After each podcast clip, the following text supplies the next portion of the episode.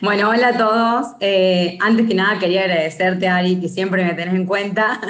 Así que, bueno, es parte de esto que todos disfrutamos en momentos de cuarentena, estos ocho minutos, algunos días. La verdad es que cuando pensé, dije, bueno, ¿qué puedo traer para estos ocho minutos? Eh, y se me ocurrió traer un poco de aprendizaje que tuve en base a una experiencia propia y un poco de estudio de Torah, que, que viene bien. Esta, esta experiencia que tuve fue por un noviazgo mío. Yo, bueno, como dijiste, vos soy de Córdoba, eh, estuve unos años a distancia, eh, yendo viniendo, él era de Buenos Aires, y mm, en algún momento había que tomar una decisión, claramente. Alguien tenía que avanzar para poder continuar, y como yo me recibía, y aunque nunca me vi viviendo en Buenos Aires, creíamos que era la mejor opción en ese momento. Así que bueno, me, me busqué un trabajo, resulta que me salió al toque, impensado. Eh, me fui a Córdoba, con, a Buenos Aires, con todo lo que eso implica, salir de la casa de tus papás, eh, una ciudad mucho más grande, eh, todo nuevo. Y cuando llego, a los pocos días, decidimos cortar. En ese momento fue como, la catástrofe. Era un momento de tristeza, eh, todo el mundo preocupado y la gente preguntando, ¿qué vas a hacer? ¿Te quedas? ¿Te vas? ¿No tenés departamento? ¿Acabas de llegar? Y bueno, ahí es cuando uno también se pregunta qué voy a hacer y para dónde encaro. Y mm, siempre digo que tenía dos caminos. Eh, tenía por un lado el camino fácil, que era volverme a Córdoba con mis papás, eh, frustrarme, enojarme con Dios, enojarme conmigo misma y, y con la vida por lo que me estaba pasando.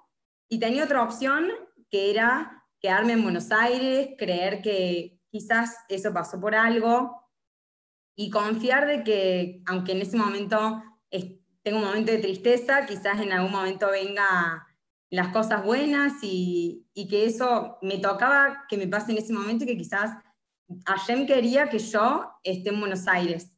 Em, como verán, opté por la segunda opción, me quedé a vivir en Buenos Aires. Em, en ese momento tuve una conexión con Hashem como nunca antes, me costó bastante decirlo, pero yo sentía que me tenía que quedar, o sea, no sabía ni para qué ni por qué, pero yo sentía eso y que Hashem estaba conmigo, al igual que, bueno, las amistades, la familia que siempre acompaña y confiar en uno mismo.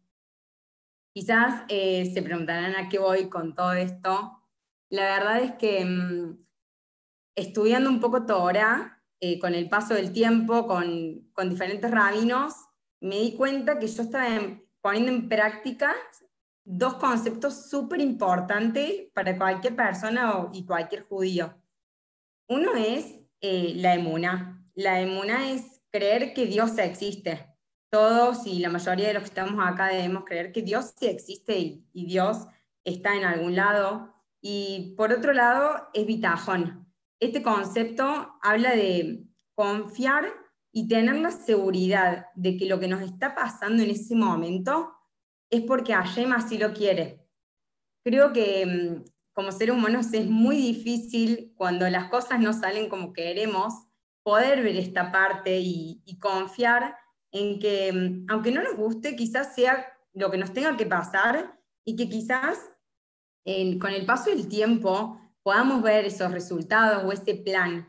Y quizás incluso creo que hay veces que, que no se ve y no es palpable, pero mm, sí creo como, yo pongo mi ejemplo, como yo hoy puedo ver de que tomé la mejor decisión gracias a que ayer me estaba conmigo, es súper importante ver este rayo de luz, por así decirlo, en los momentos malos, a ver, yo pienso un ejemplo que alguien buscando un trabajo, quiere entrar en un trabajo y no le sale, y quizás pensaba que era el trabajo de su vida.